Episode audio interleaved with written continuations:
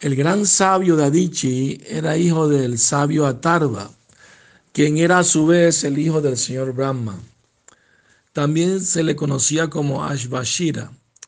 Una vez Indra, Indra, el rey de los semidioses, le pidió a Dadichi que le diera instrucciones sobre la vida espiritual. Eh, y mientras le estaba dando esas instrucciones, Dadichi condenó la complacencia material de los sentidos de una manera que igualó a Indra con un perro, un animal. Indra protestó diciendo, Maharaj, usted no debe impartir este conocimiento a nadie más, porque si lo hace le corto la cabeza.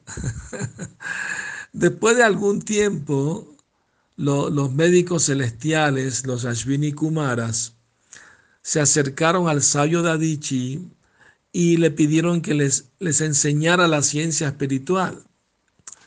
Cuando Dadichi les dijo acerca de la amenaza que le hizo Indra, los Ashvini Kumara le dijeron, no te preocupes, nosotros te vamos a cortar la cabeza y vamos a ponerte la cabeza de un caballo. Un trasplante de cabeza, en pocas palabras. Existen en esos planetas superiores a ciencia que aquí no se conoce. Y cuando Indra venga enojado y te corta la cabeza, te ponemos la cabeza original y le regresamos al caballo su cabeza de nuevo. Ninguno se muere. De esa manera los Ashvini Kumara recibieron conocimiento espiritual del sabio Dadichi. Entonces cuando Indra enojado vino y le cortó la cabeza, los Ashvini Kumaras unieron de nuevo su cabeza original al tronco de su cuerpo. Como resultado, ambos, tanto el caballo como el sabio, regresaron a la vida. Después, eh, cuando los semidioses fueron derrotados por el demonio Britrasura, ellos se refugiaron en, en la suprema personalidad de Dios.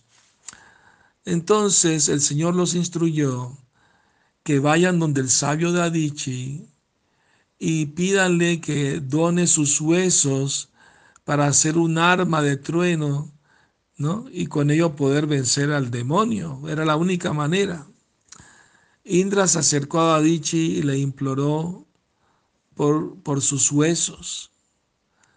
El muy liberal sabio de Adichi, entendiendo la importancia de actuar para el beneficio de los demás, aceptó abandonar su cuerpo para una causa noble.